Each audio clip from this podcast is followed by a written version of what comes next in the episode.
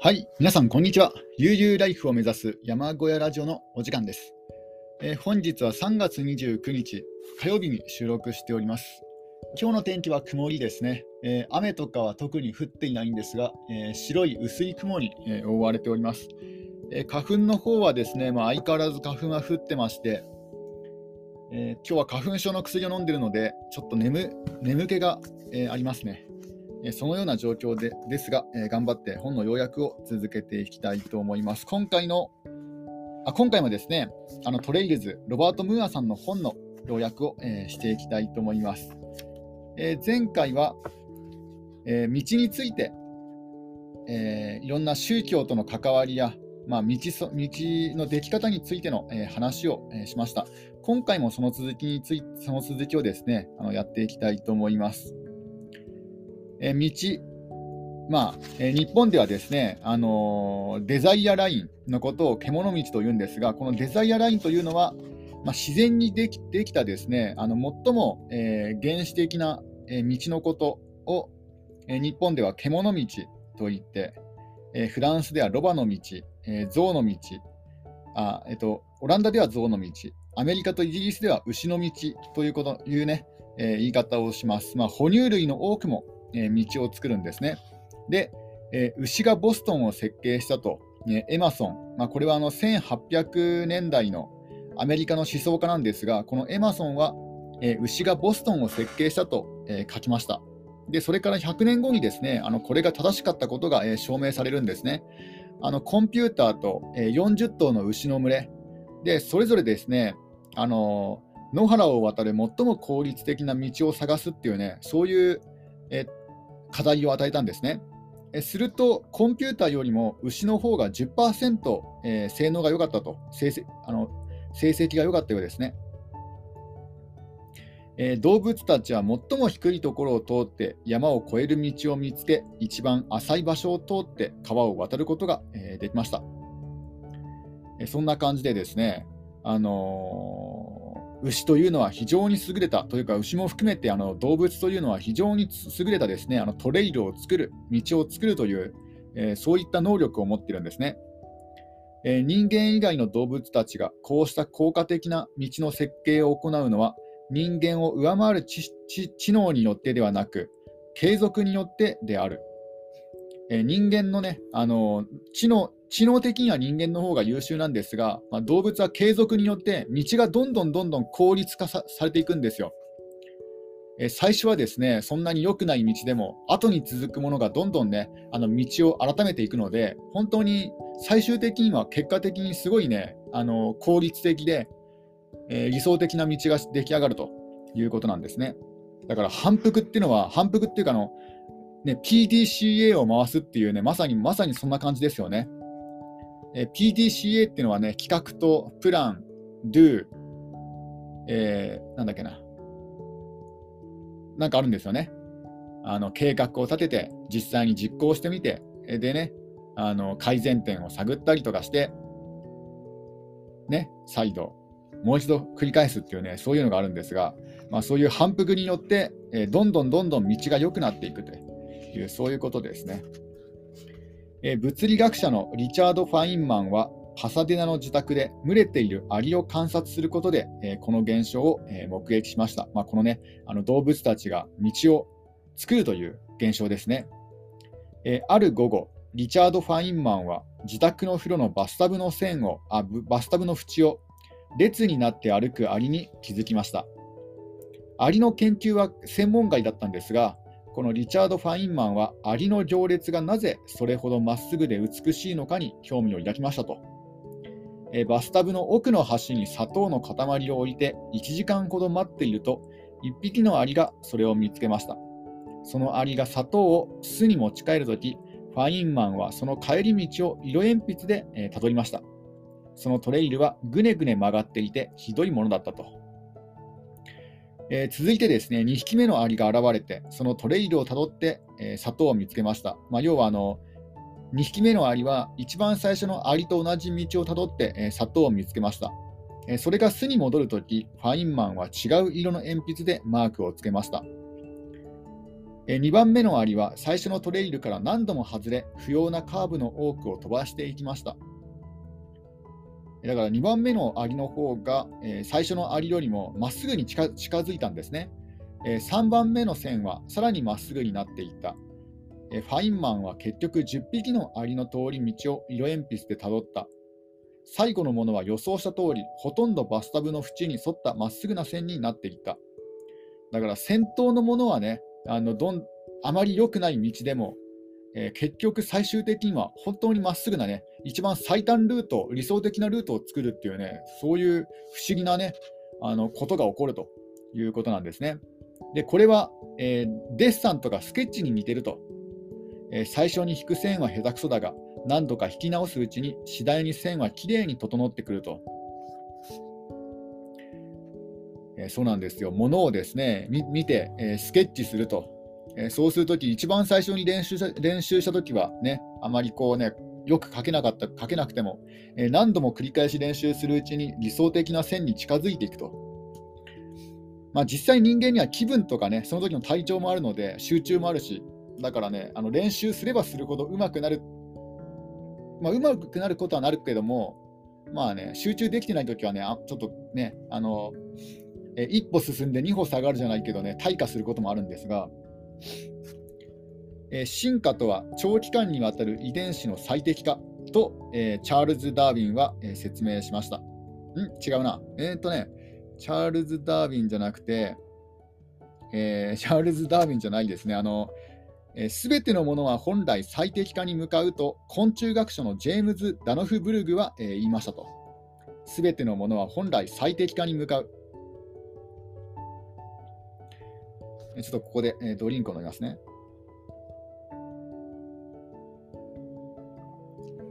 え、進化とは長期間にわたる遺伝子の最適化だと、え、この昆虫学者は、え、説明しました。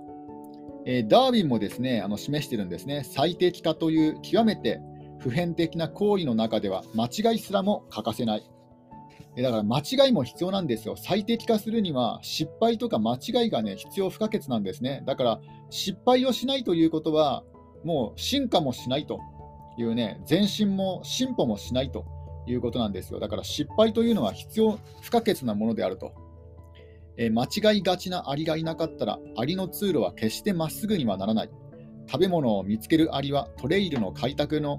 天才かもしれないけれど、どんな怠け者でも偶然近道を見つける可能性はある。新たな道を開く者も、既存の道から外れない者も、ルールを作る者も壊す者も、成功する者もしくじる者も、全員が最適化に寄与しているんだ。と、えー、ね、語っております。だからですね、あの登山家の方が、ね、あの遭難死して亡くなることも、これも人類の最適化に寄与しているんですよ。だって、登山家の方がデスゾーンに突っ込んでいかなかったら、人間が一番、ね、最適な環境って分かんないじゃないですか。ひょっとしたらね、7000あの8000メートル以上の環境でも人間は生きていけるのかもしれないとかね、そういうのも分からないので、だからそういう人は絶対必要なんですよね。あのいろんなしくじりもあるかもしれないけども、いろんなチャレンジをする人、まあ、あるいはルールを守る人もルールを守る人で大事なんですよ。ね、全員がルールから外れたら誰も生き残んなくなりますからね。だからルールをしっかり守る人もいれば、ね、成功する人もいれば、失敗する人もいるし、いろんな人が、えー、人類のですね、まあ、進化の最適化に寄与していると。だから別にニートでもいいんですよね。ニートでも無職でも胸を張っていいんですよ。うん、みんながもし全員が労働にもう、ね、仕事大好きっていう人間で、全員が過労死したら、もう人類も滅んじゃうじゃないですか。だから、ニートとか無職ももう胸を張ってもいいんですよ。もう自分は人類の最適化に寄与しているから、ね、そのために生きてるんだってね、もうね、もう声を大にしてですね、もう世間にですね、発信していいんですよね。まあ、そういうことを、え、語っております。えー、この3ヶ月半後、ニューハンプシャー州のワシントン山の、えー、麓に着きました。まあ、これはあの、えー、アラパチアントレイルにアラパチアントレイルを始めて3ヶ月後、ニューハンプシャー州のワシントン山の麓に着きました。この、えー、ロバート・ムーアさんですね。本の著者のロバート・ムーアさん。えー、クロフォードパスから登頂しました。まあ、クロフォードパスという道から、えー、登頂しました。それから立て続けに、プレジデンシャル山地、オールドスペック山、シュガーローフ山、ボールドペート山、キゲロウ山など、この10年間に登ってきた山頂を再び訪れた。まあ、子供の時に登った山をですね、再び登ったと。えー、子供の頃何日もかけて登った山に、今では数時間で登頂できた。それはかつて通っていた幼稚園に行ってみた時のような、えー、感じだったと。えー、トレイルを歩きながら、私はある考えとそれと相反する考えを同時に思い描くことがよくあった。トレイルは対立を曖昧曖昧にする。悟りを開いた後の最初の説法でブッダは弟子たちに苦と楽の間の中道を歩めと教えた。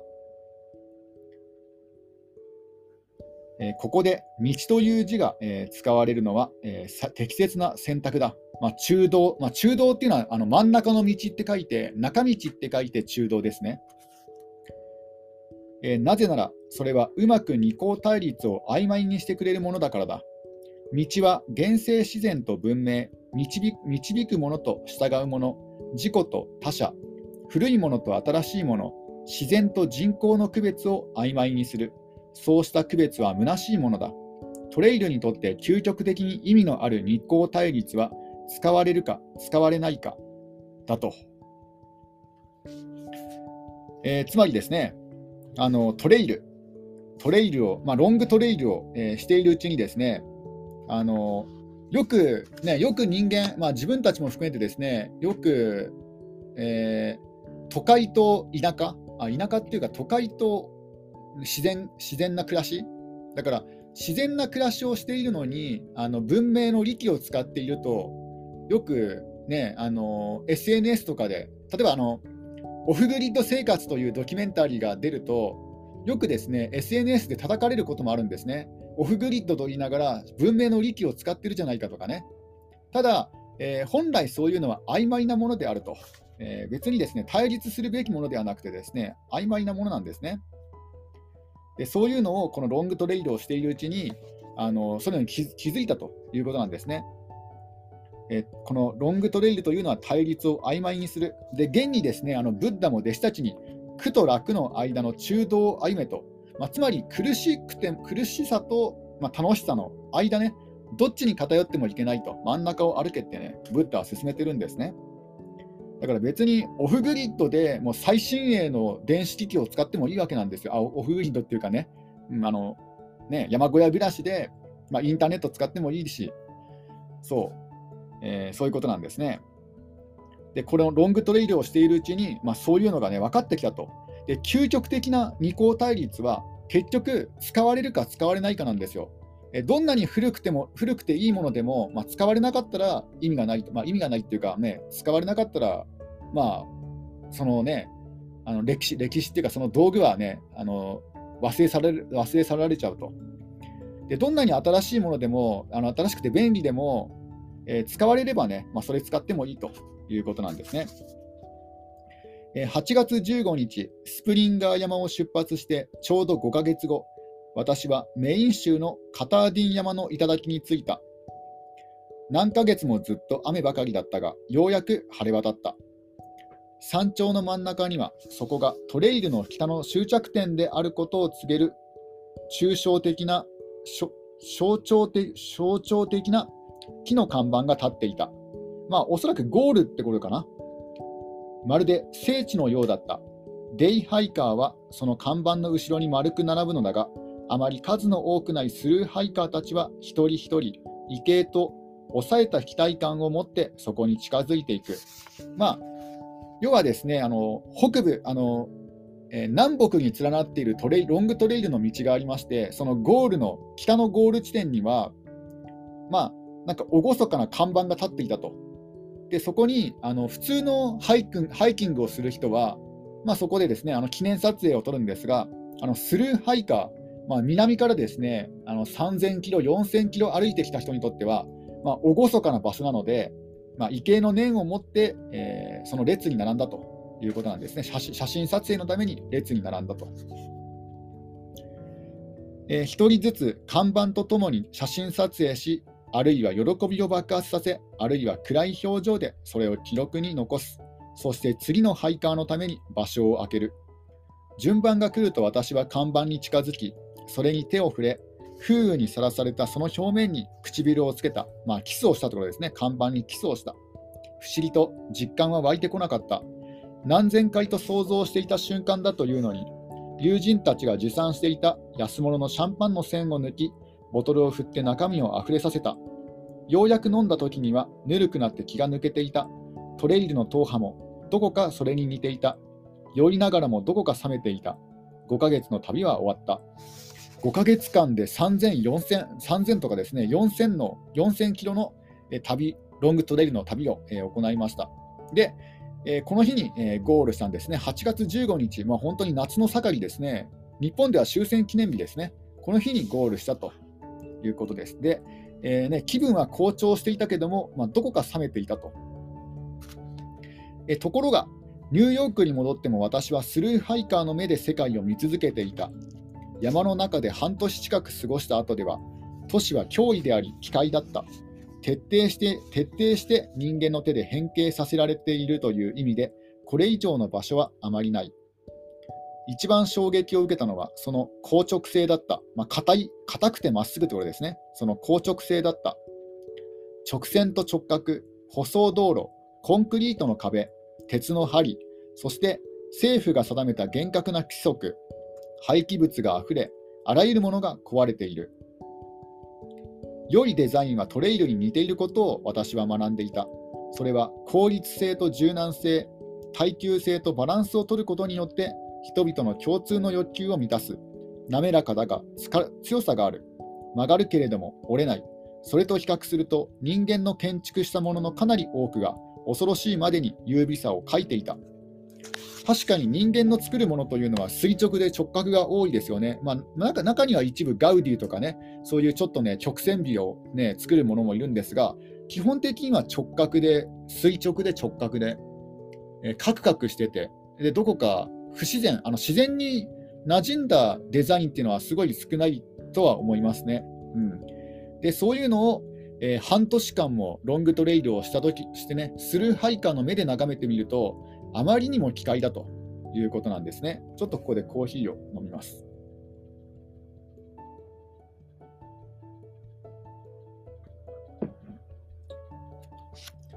貪るように本を読み、まあそのはねあのはんえーと、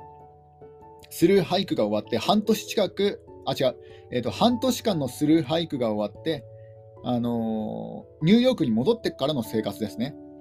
え貪るように本を読み、トレイルは文学や歴史、環境学、生物学、心理学、そして哲学をも貫いていることに気づいた。それから私は本を置いてまた歩き、旅人たちを探した。トレイルを歩く人々、それを作る人々、狩猟家、羊飼い、昆虫学者、古生物学者、地質学者、地理学者、歴史家、そしてシステム理論の研究者を探し、さまざまな分野の専門知識から何らかの共通の真理が導かれ導けるのではないかと考えた。自分の考えの核にはトレイルは目的に合わせて円滑になるという単純な発想があることに気づいた。探検家が価値のある目的地を見つける。それからその道を通る歩行者たちが少しずつそれを改善していく。急ぐ者は道をまっすぐにし、楽しんで歩く者は曲がった道にする。ニューヨーニュージーランドの牧畜家ウィリアム・ハーバート・ガスリー・スミスによれば馬が通る平地の道は次第にまっすぐになっていくというところがこうなるのは馬が早足や駆け足周歩、まあ、この周歩っていうのはギャロップって言うんですけども、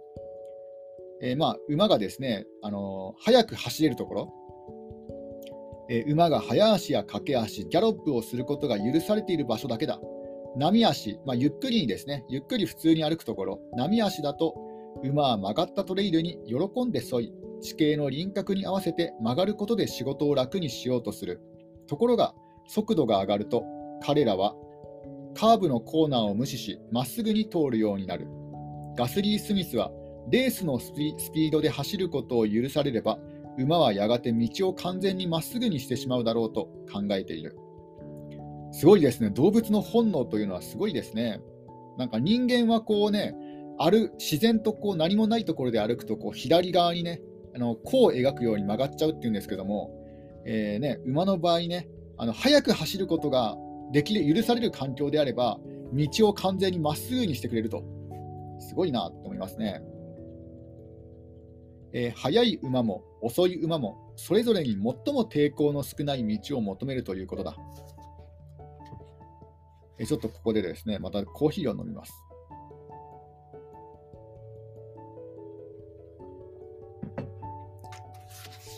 えー、この本は数年間に及ぶ調査と歩行の成果だ。第1章では世界最古のトレイルの化石を観察し、そもそも動物はなぜ動き始めたのかという疑問を考察する。第2章では昆虫のコロニーが集合的知性を最大化するためにいかにトレイルのネットワークを作るかを調べる。第3章では象、羊、鹿、ガゼルといった4本足の哺乳類を追い、彼らがどのようにして広大なテリトリーを移動しているのか、そして彼らを狩猟し、飼いならし、研究することがいかに人間を発展させてきたかについて述べる。第4章では、古代の人類社会がいかにして土地と道土地に道とネットワークを張り巡らせ、それが密接に交わることで言語や伝承、記憶といった文化を織り交ぜたかを示す。第5章ではアパラチアントレイルなどの長距離トレイルが誕生するまでの経緯をヨーロッパ人のアメリカ大陸の進出に遡って明らかにする。第6章、これ最終章なんですが、第6章ではメイン州からモロッコに至る世界最長のハイキングトレイルをたどり、トレイルとテクノロジーが、ま、交通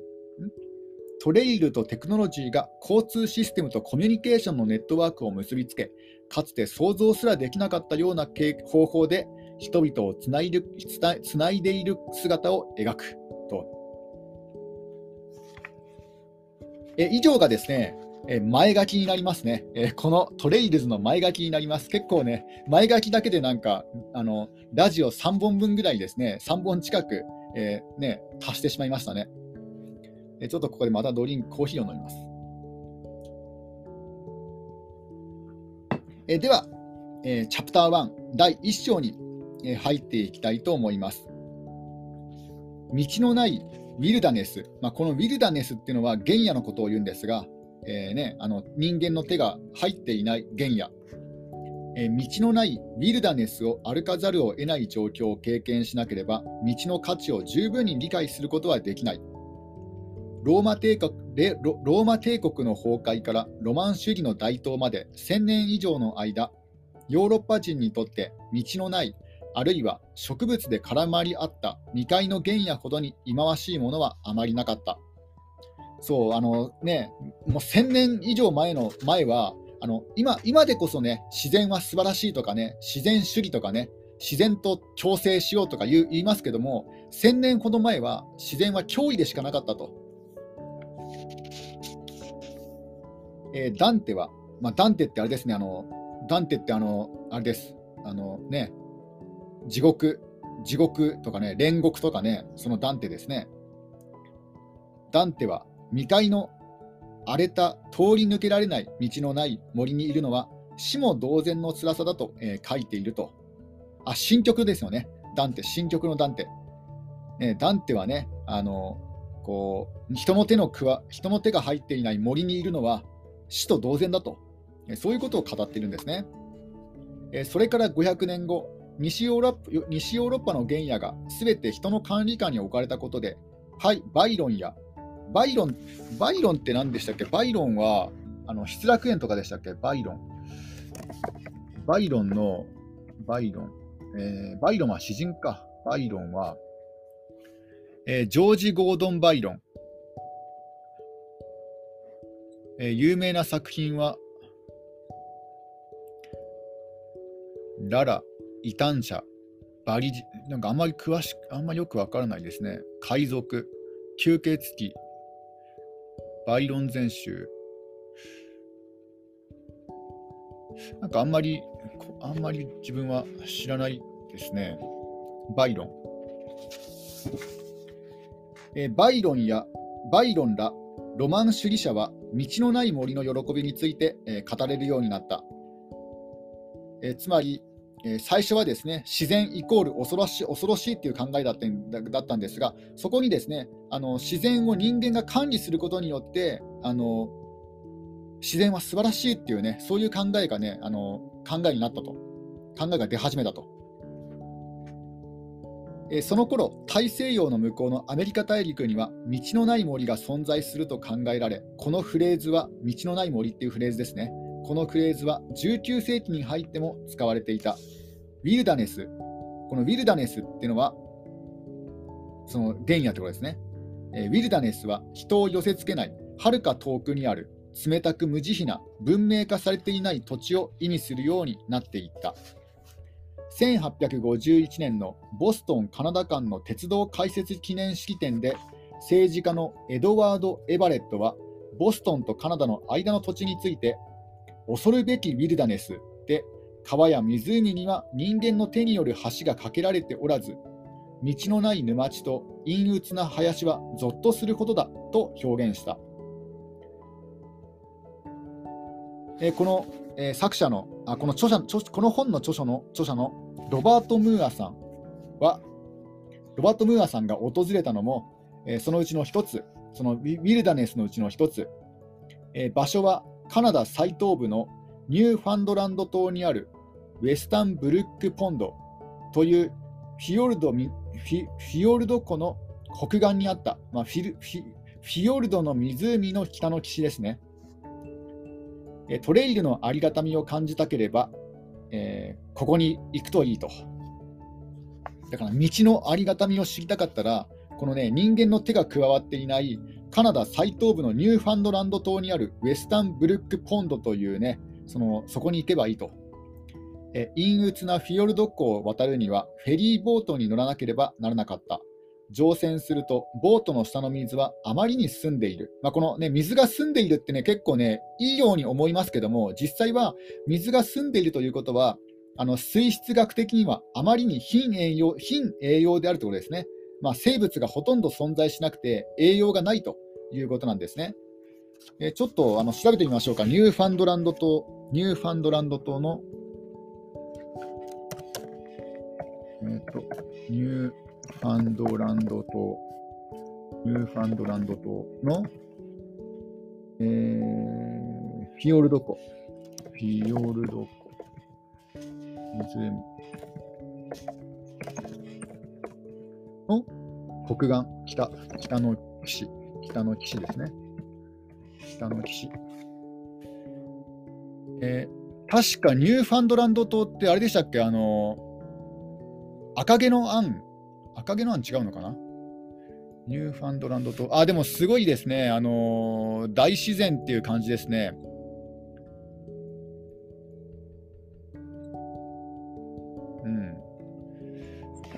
赤毛の案はどこだったっけな？